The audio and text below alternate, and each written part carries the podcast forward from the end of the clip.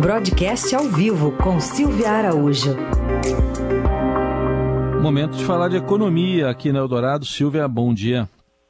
Oi, Raicem, bom dia para você, bom dia, Carol, bom dia, ouvintes. Bom dia.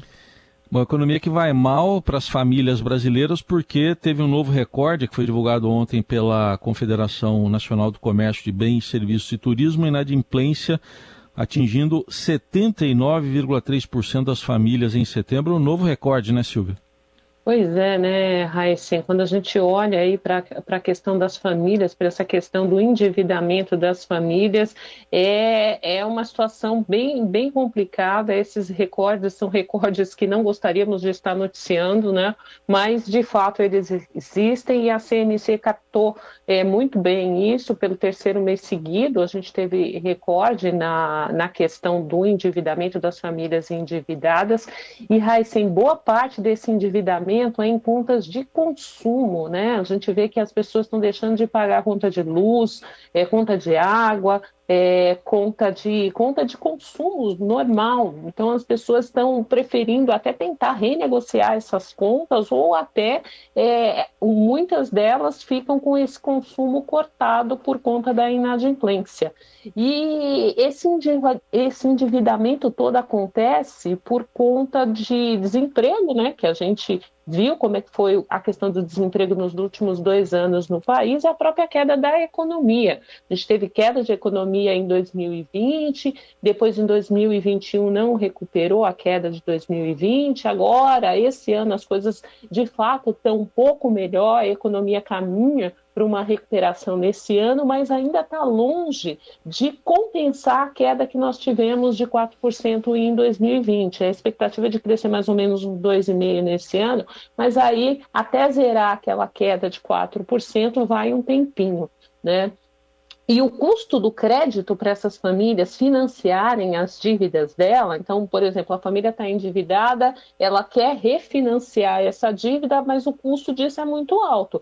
Porque muitas vezes o que, que elas fazem? Elas entram no cheque especial, que é caríssimo, o crédito rotativo do cartão de crédito, que é mais caro ainda que o cheque especial, e aí também se vale de algumas linhas de empréstimos, né, como o empréstimo pessoal, o consignado, que é esse que tem é, um, o juro mais baixo, mas o consignado a gente sabe que ele está atrelado a recebimentos, né, então muitas vezes você só consegue fazer um consignado se você tem um emprego é, um emprego uh, formal, muitas vezes, porque o desconto é feito em folha de salário. Então, é um empréstimo mais difícil para as famílias é, conseguirem, e por ele ter esse vínculo né, com uma folha de pagamento, ele tem um juro mais baixo. Mas as demais linhas de financiamento que as famílias se valem para tentar refinanciar a sua dívida, essas linhas são muito caras. E tudo isso ficou ainda mais caro quando a gente olha para a taxa básica de juros. Né? A gente lembra que a Selic saiu lá daquele patamar de baixa histórica de 2% e hoje está em 13,75% ao ano.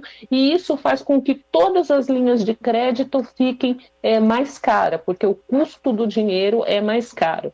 Além disso, a gente ainda tem a própria inflação, né? A inflação também entra nessa conta porque ela acaba corroendo a renda das famílias. As pessoas que ainda têm é, é, os seus recursos, recebem salários formais ou informais, se, é, se, se viram ali com a questão da inflação que acabou corroendo bastante o, os seus recebimentos, né? E a capacidade de pagamento das contas de consumo acabaram aí é, sofrendo um baque porque o supermercado ficou mais caro, a alimentação ficou mais caro, e entre pagar uma conta de consumo, né, Raíssa, e comprar é, alimentos, comida vai ter sempre prioridade, principalmente para essas famílias de baixa renda, que são justamente as famílias que estão mais endividadas, conforme esse levantamento do CNC, né?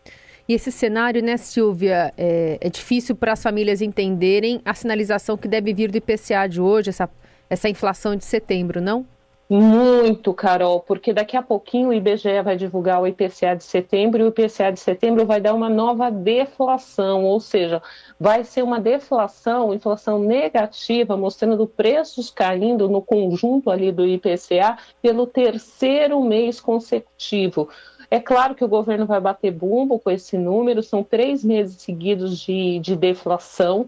Uh, a se confirmar essa deflação que o IBGE deve divulgar daqui a pouquinho, no trimestre encerrado em setembro, vai ter uma deflação em torno aí de 1,2%, 1,3% em três meses. E isso é o menor índice, é, ou melhor, é a deflação mais expressiva desde 94, quando foi é, criado o Plano Real. Ou seja, é um fenômeno bem interessante, né? Essa desinflação é, de alguns preços. A gente sabe muito bem os preços que estão puxando essa deflação. A gente teve toda é, essa questão de combustíveis, né? O governo trabalhou muito forte para reduzir preços de combustíveis e de energia, e isso bateu sim na inflação. É um fenômeno que causou aí a queda é, do conjunto do IPCA e trazendo esse conjunto para mostrar deflação. E a gente vai é, começar a olhar também, Carol, enfim, a alimentação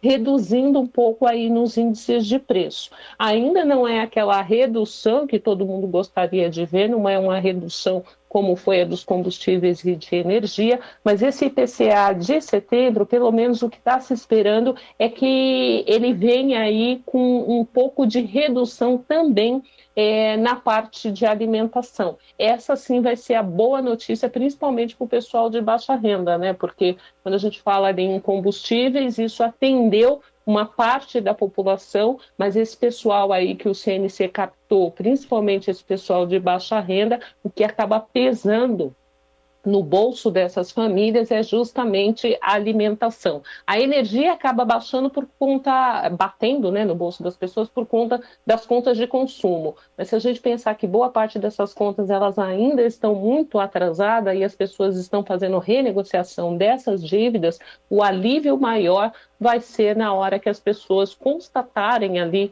nas suas compras de supermercados, ali na feira livre, que, que a alimentação de fato está baixando, aí elas conseguem respirar um pouquinho para pagarem os seus boletos, né, Carol? Tudo bem, tá aí a Silvia Araújo, que quinta-feira volta aqui ao Jornal Eldorado. Obrigado, Silvia. Até lá.